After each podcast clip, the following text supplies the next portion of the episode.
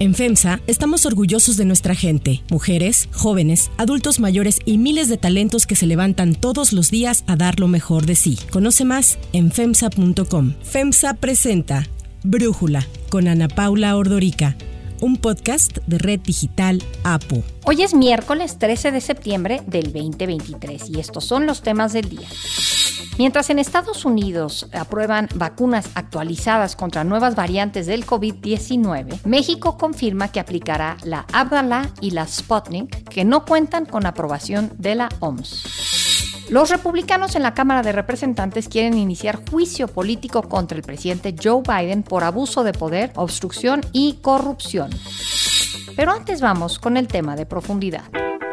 En su momento estaremos lanzando la convocatoria. Ustedes saben que somos la única organización en este país que por procedimiento legal constitucional tenemos al menos el 50% de candidaturas sin afiliación y sin militancia. Es decir, que al servicio de la ciudadanía. Ayer, el dirigente nacional de Movimiento Ciudadano, Dante Delgado, habló de la posibilidad de darle a Marcelo Ebrard la candidatura presidencial del partido hacia el 2024. No lo afirmó, pero tampoco lo negó. Habló de esperar a octubre. En Brújula hemos hablado mucho de esta división que hay en Movimiento Ciudadano. El partido se ha partido literalmente en dos bloques porque algunos quieren ir en alianza a la elección presidencial del 2024 mientras que otros la rechazan. Entre los que están en contra de ir en alianza con la vieja política como la llaman está Dante Delgado, el coordinador del partido, Samuel García, el gobernador de Nuevo León y Jorge Álvarez Maínez, coordinador de MC en la Cámara de Diputados. En el otro bloque que impulsa la posibilidad de una alianza opositora está encabezado por el gobernador de Jalisco, en donde MC es más fuerte, el gobernador Enrique Alfaro, y a él se sumaron el alcalde de Monterrey, Luis Donaldo Colosio, y Clemente Castañeda, coordinador de los senadores emesistas. La división es ya tan grande que el gobernador de Jalisco, Enrique Alfaro, declaró públicamente hace unas semanas que rompía de plano relaciones con MC, además de acusar a Dante Delgado de estar fuera de control. Lamento mucho lo que está pasando con Dante, porque de verdad es un hombre al que yo le tengo aprecio. Lo veo fuera de control y declarando cosas de manera muy desesperada.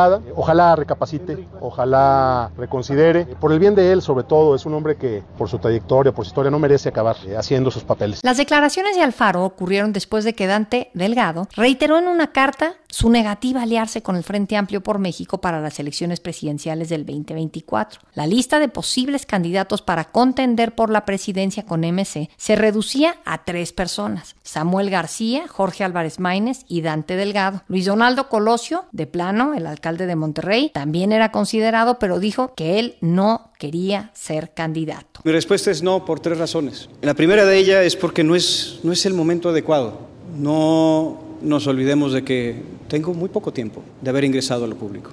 Hay muchas cosas que necesitan madurar, empezando por mi persona. Necesito madurar en muchos aspectos de mi vida, como padre, como esposo, como amigo, por supuesto que como servidor público. Y hay que saberlo reconocer. En segundo lugar, porque no quisiera ser yo la persona que divida una oposición, que tiene genuinas intenciones de recalibrar el rumbo de México. No voy a entrar a esas riñas inconsistentes. Respeto mucho al Movimiento Ciudadano. Es la plataforma en la que pretendo quedarme para hacer mi carrera política durante el tiempo que continúe haciendo mi carrera política. Pero no voy a ser artífice de la división de una oposición. Finalmente, una razón muy egoísta la más egoísta de todos, pero quizás es la más importante. Mis hijos están pequeños, son mi mundo entero y necesitan un papá. Ahora pues ha surgido esta posibilidad de Marcelo Ebrard. A pesar de todas estas divisiones, Dante Delgado ha negado ya en varias ocasiones que existan problemas y divisiones en el partido. La verdad no son desencuentros. En el ejercicio claro de Movimiento Ciudadano la, la posición ha sido sostenida. La interpretación que cada quien le pueda dar a las decisiones de nuestros órganos pues las respetamos, pero no las compartimos. El análisis.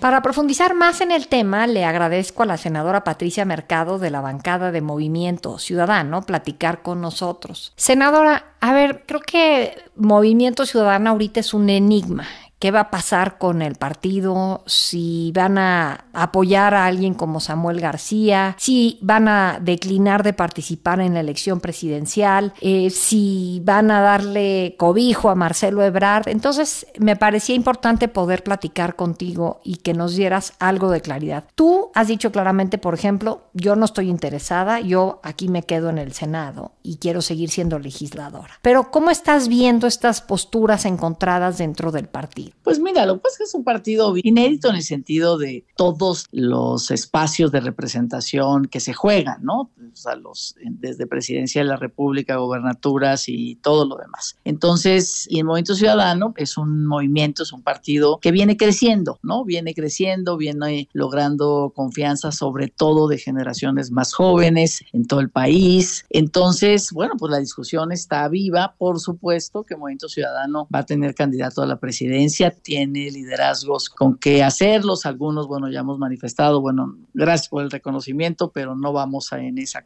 en esa carretera como Luis Donaldo, como yo, ¿no? Pero efectivamente hay otros liderazgos al interior de Movimiento Ciudadano, como los que tú has nombrado, ¿no? Y ya veremos los tiempos. En realidad, los tiempos electorales, pues, se estiran hasta noviembre, ¿no? No, no necesariamente ya tenemos que decidir en este momento. El, a fines de septiembre habrá la reunión de la, pues de la como Asamblea Nacional Electoral, que es, la instancia del Movimiento Ciudadano, para lanzar la convocatoria, ¿no? Lanzar la convocatoria y ya ahí eh, vendrán los requisitos y vendrá, digamos, cuáles son los tiempos, ¿no? Los candidatos a diputados, diputadas federales de tal día tal día, ¿no? Los eh, senadores y el eh, presidente, presidente de la República, que efectivamente, pues la convención hasta ahorita está planteada el 5 de diciembre. Vamos a ver los tiempos del INE también, ¿no? El INE adelantó los tiempos para hacer precampañas el 5 de noviembre y bueno, pues la ley dice que es el 20, ¿no? Entonces, bueno, Movimiento Ciudadano ya recurrió al tribunal para decir, pues un, un lineamiento no puede ser más grande que un, este, pues que una ley, ¿no? Y bueno, pues yo creo que lo de Marcelo, pues Marcelo ha planteado, en primer lugar, sigue todavía en Morena, ¿no? Está viviendo un proceso todavía, pues, eh, digamos, jurídico y político al interior de Morena, también toda la gente, digamos, que está con él, que lo apoya, eh, ha dicho que va a formar, pues, un movimiento, ¿no? El movimiento que tiene constituido en todo el país. Entonces, bueno, pues, eh, él ni está pidiendo, ni Movimiento Ciudadano se lo está pidiendo tampoco, el que sea candidato a la presidencia, porque creo que, pues, hay que respetar, ¿no? Esos procesos y respetar los nuestros también, ¿no? Nuestros propios eh, procesos para finalmente, yo creo, fines de noviembre, principios de diciembre, pues tomaremos la decisión de quién será nuestro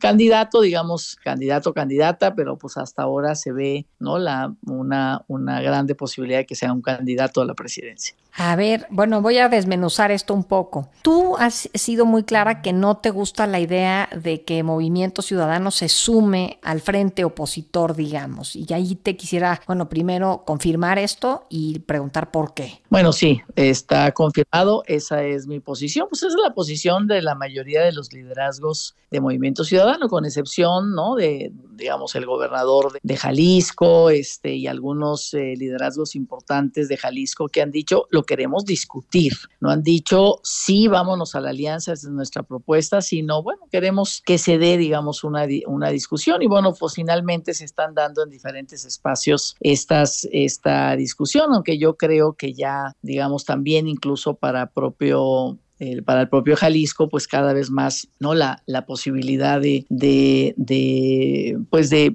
digamos, de ir en esta alianza, pues se ve más alejada, ¿no? Porque finalmente, pues es una, sería una alianza federal. Pero bueno, ese es, digamos, un, un grupo importante que está planteando, bueno, volvámoslo a discutir, ¿no? Y bueno, pues la discusión finalmente sigue abierta, aunque hay decisión ya de órganos de Movimiento Ciudadano que ya dijeron desde el año pasado, pues que no se iba en alianza ¿Y cuál es mi posición? Yo creo que deberá cerrar lo que nos ha costado tanto trabajo, que es esta democracia más pluralista, ¿no? Salimos de un partido de Estado y ahora resulta que son dos las propuestas y sobre todo la propuesta del frente opositor, pues nos parece que es una, a mí me parece que es una propuesta muy digamos, muy de eh, una mezcla ahí, ¿no? De historias, pues que no, que no habían estado juntas y una, una mezcla muy forzada para sacar a unos del gobierno y meter, digamos, al frente, como si el frente, pues realmente, ¿no? Con partidos que ya probaron quiénes son y a dónde llevaron al país y a dónde. Entonces, pues me parece, independientemente que la candidata, digamos, Ochil Galvez, a mí me parece una mujer inteligente, decente, innovadora, digamos, tiene muchas cualidades, pero bueno, pues finalmente va ahí, ¿no? ¿Cómo concilias todos esos intereses en una visión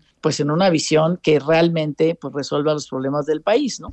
Y entonces, pues digamos, en ese sentido, por eso me parece que el frente opositor, pues es cerrarnos de veras, es cerrarle a la ciudadanía, decir, tienes de dos, te guste, no te guste. Y además eso, hay todas las encuestas de un lado y de otro, dicen, le dicen al Movimiento Ciudadano, no te juntes no está bien que te juntes de esa manera, o sea, queremos verte en tu propia opción. Entonces, bueno, pues creo que tenemos que seguir también esos aires, ¿no? Esos aires de estos tiempos donde, pues sí, nos han metido en una polarización muy grande, pero que tampoco hay que caer en ella, ¿no? Entonces me parece que, digamos, una elección a tercios, ¿no? Que, los, que el Congreso quede a tercios también, que nadie tenga una mayoría absoluta para que realmente el Congreso se vuelva ese parlamento de construcción de acuerdos en la diferencia que el Ejecutivo sepa que tiene que dialogar con esta pluralidad para tomar decisiones, pues me parece lo más sano. Yo de veras a eso la apuesto y qué bueno que estoy en, en esta, digamos, en esta organización que es Movimiento Ciudadano, que se ha planteado ser esa tercera opción absolutamente legítima en este nuevo proceso. Ahora, el tema de Marcelo Ebrard,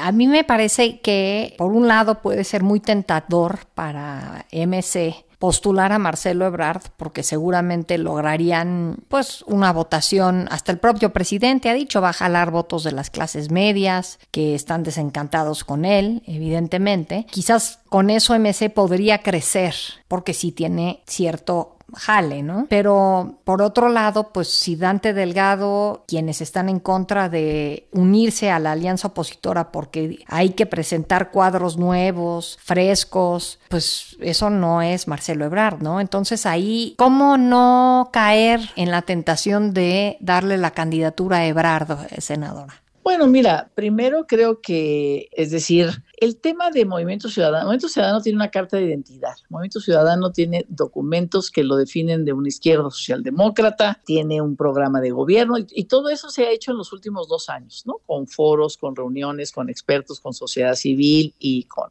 entonces tiene una propuesta, no es, no es la propuesta va por aquí y los candidatos van por otro lado, ¿no? O sea, si son viejos, jóvenes, si son, digamos, de cualquier tipo de condición, mujeres, hombres, el tema es se comprometen con esta carta de identidad. Y en la historia de Movimiento Ciudadano, antes Convergencia, pues hay una historia con Marcelo Ebrard, hay una historia de convergencia de puntos de vista, de coincidencias de punto de vista. Yo también te puedo decir, pues yo tengo también coincidencias, pues fue el que pues, penalizó el aborto en la Ciudad de México, no le tuvo miedo, todos los políticos le tienen miedo a estos temas, aunque estén de acuerdo, el matrimonio igualitario y otras, digamos, otras políticas como continuar con el seguro de desempleo en la Ciudad de México no hay en ninguna otra parte del país, no el Instituto de Vivienda para los sectores que no tienen seguridad social, digamos, una serie de políticas que tú puedes decir, bueno, tenemos coincidencias, no es el cuerpo de la persona, la edad de la persona, el sexo de la persona, sino que realmente pues podamos coincidir en eso. Entonces me parece que la historia de vida de Marcelo da para decir tenemos coincidencias con nuestra carta de identidad y con nuestros documentos. Pero digo, no sé si él finalmente decidirá eso o decidirán quedarse en Morena y pues bueno,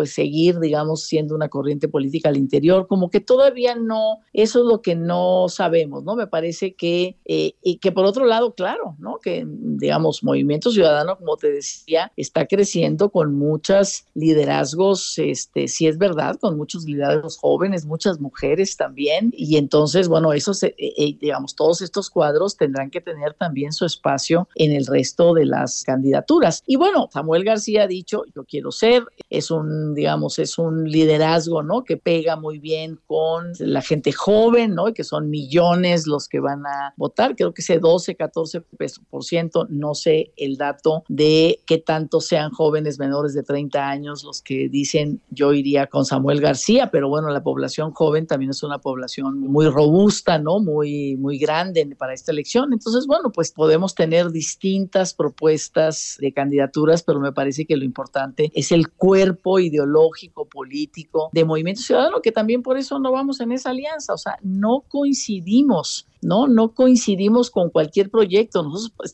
vamos a proponer un proyecto y vamos a llamar a los ciudadanos a votar por ese proyecto, por esas ideas. Aquí, por ejemplo, todo el proceso de militarización, pues el PRI ha votado a favor, el PAN en algún momento votó por la prisión preventiva oficiosa, después ya no, algunos no, algunos sí. Nosotros hemos sido absolutamente contundentes, no a la prisión preventiva oficiosa de ninguna manera que una persona llegue a la cárcel sin justificación, no a la militarización clarísimo, no nos hemos movido de ahí, ¿no? Entonces tenemos diferencias. Así es que, pues te diré, o sea, yo creo que no es también el movimiento ciudadano, pues convive Dante o convivo yo o convivimos con un, ¿no? Con liderazgos muy jóvenes, muy, de veras, que traen cosas muy interesantes y bueno, pues estamos todos en este barco, ¿no? Entonces, pues me parece que por eso Marcelo, obviamente Samuel, digamos, pueden representar esa propuesta, pero sí yo quisiera ser como muy, pues muy, ¿qué te diré? Como respetuoso no solamente con Marcelo, sino con todo su equipo, con toda su gente, que, pues que finalmente son dolorosos, ¿no? Son procesos, Malum Mitchell decía el otro día, no me duele el cuerpo, me duele el alma, ¿no? Yo sé lo que es este, perder un proyecto político y es muy doloroso, ¿no? Entonces creo que ellos van a vivir su proceso y en una de esas se quedan, ¿no? En una de esas dialogan y se quedan, entonces pues no, no adelantarnos. Pero bueno, yo pienso eso, yo, ¿no, Patricia? De lo que puede significar Marcelo en una, en coincidencias, digamos, con el proyecto. Entiendo que no se cierra pues en algún momento se presenta esa posibilidad. No se cierra la puerta de Marcelo, sí está cerrada la puerta a unirse a el Frente amplio opositor sí está cerrada la puerta al Frente Amplio Opositor y no está cerrada la puerta para ciudadanos como Marcelo, porque además en Movimiento Ciudadano la mitad de las candidaturas son ciudadanas, o sea, que si es interno o es externo, pues eso como que no pinta tanto. Yo misma fui senadora ciudadana, fui senadora, yo, me acabo de afiliar a Movimiento Ciudadano hace como un año, o sea, después de cuatro años de venir trabajando con, con ellos en una bancada como ciudadana, no como militante. Pues senadora Patricia Mercado, muchísimas gracias por esta plática, por estar con nosotros en Brújula. No, al contrario, a ti mucho gusto en saludarte, Ana Paula. Si te gusta escuchar Brújula, te invitamos a que te suscribas en tu aplicación favorita o que descargues la aplicación Apo Digital. Es totalmente gratis y si te suscribes será más fácil para ti escucharnos. Además, nos puedes dejar un comentario o calificar el podcast para que sigamos creciendo y mejorando para ti. Hay otras noticias para tomar en cuenta. 1. Vacunas. Como ya se había anunciado, México sí tendrá una campaña de vacunación contra COVID-19, aunque no será para toda la población. Se atenderá específicamente a adultos mayores de 60 años, mujeres embarazadas, personas que presenten comorbilidades y personal de salud. Sin embargo, lo que ahora se sabe es que serán dos vacunas específicas con las que se iniciará esta campaña de vacunación de cara a la temporada de invierno. Será la Abdalá, desarrollada en Cuba, y la Sputnik de origen ruso. El secretario de Salud, Jorge Alcocer, fue el quien informó esto que se tiene contemplado. Contamos con la disponibilidad de 5.386.200 dosis de vacuna Abdala que están almacenadas en Birmex. En octubre y noviembre eh, van a llegar 4 millones de dosis de la vacuna Sputnik que tenían en reserva y que no las van a dar no por el costo de la vacuna, sino por las vacunas como tal. Y también será necesaria la adquisición de 10 millones 212 693 dosis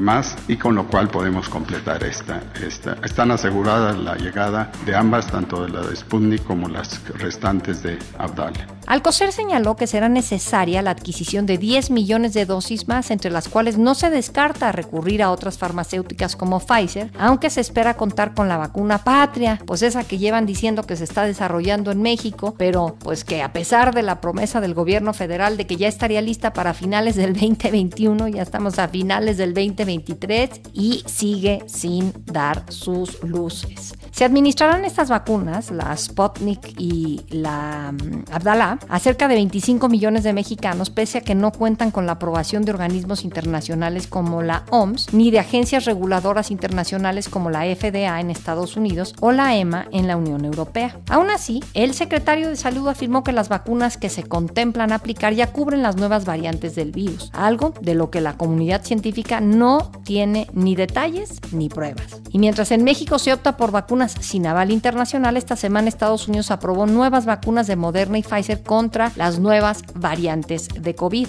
Para Brújula, Francisco Moreno, médico internista e infectólogo, Premio Nacional de Salud 2020, nos habla sobre la diferencia en estas vacunas entre México y Estados Unidos para protegernos contra el COVID. La situación que vivimos actualmente es el peor de los escenarios. ¿Por qué? Porque uno, están decidiendo aplicar vacunas obsoletas, vacunas que se crearon con base al virus original que apareció hace ya casi cuatro años en diciembre del 2019. Esas vacunas pues no se han actualizado, el virus sí ha mutado y actualmente tenemos circulando variantes y subvariantes que son muy diferentes al virus original. Esas vacunas no se hicieron como refuerzo. Esas vacunas tampoco son aprobadas por la Organización Mundial de la Salud. Entonces, ¿por qué hablo del peor de los escenarios? ¿Por qué? Porque existen vacunas nuevas, actualizadas, Pfizer y Moderna, de la subvariante XBB, que ya van a ser aplicadas en los Estados Unidos, que al dejar de ser una emergencia sanitaria, como era en meses anteriores COVID-19, ahora pudieran comercializarse vacunas y que cada quien pudiera aplicarse la vacuna. Si decidiera pagar por ella,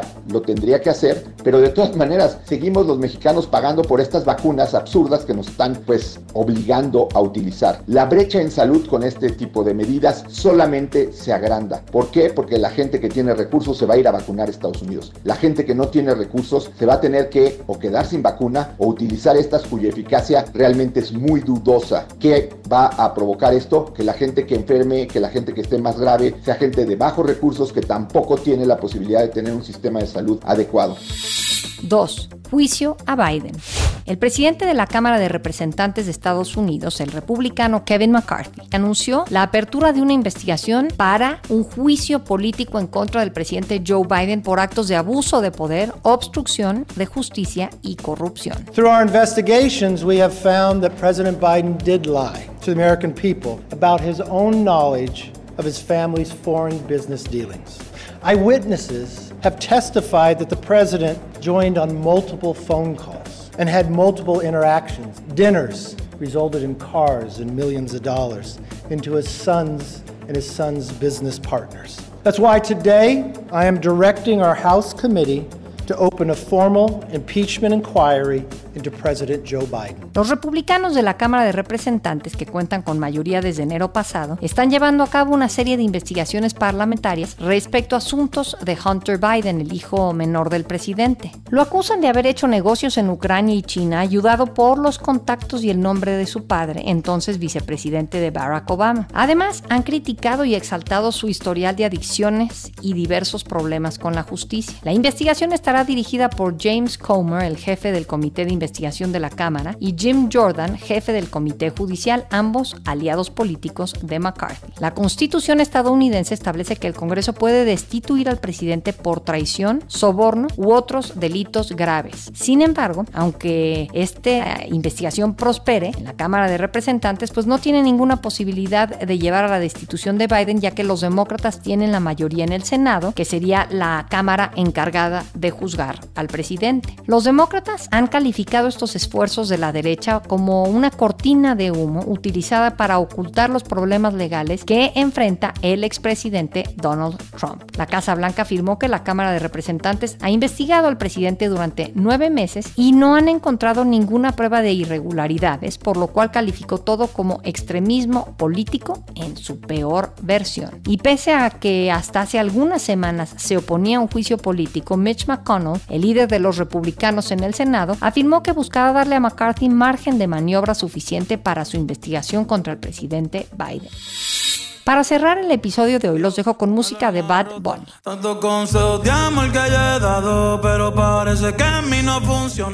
Bad Bunny confirmó que en otoño lanzará su próximo álbum, el cual será completamente distinto a los sonidos de Un Verano Sin Ti, su última producción discográfica y la más exitosa desde su debut en 2016. En una entrevista con Vanity Fair, Bad Bunny indicó que se ha sentido especialmente inspirado por la música de los años 70, aunque no está seguro de si este nuevo enfoque influirá en su música totalmente o solo en una canción en particular.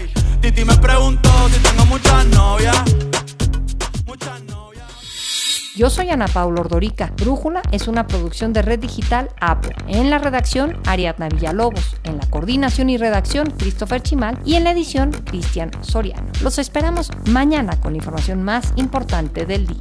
Oxo, Farmacias ISA, Cruz Verde, Oxo Gas, Coca-Cola FEMSA, Invera, Torrey y PTM son algunas de las muchas empresas que crean más de 245 mil empleos tan solo en México y generan valor como parte de FEMSA. FEMSA presentó Brújula con Ana Paula Ordorica, un podcast de Red Digital APO.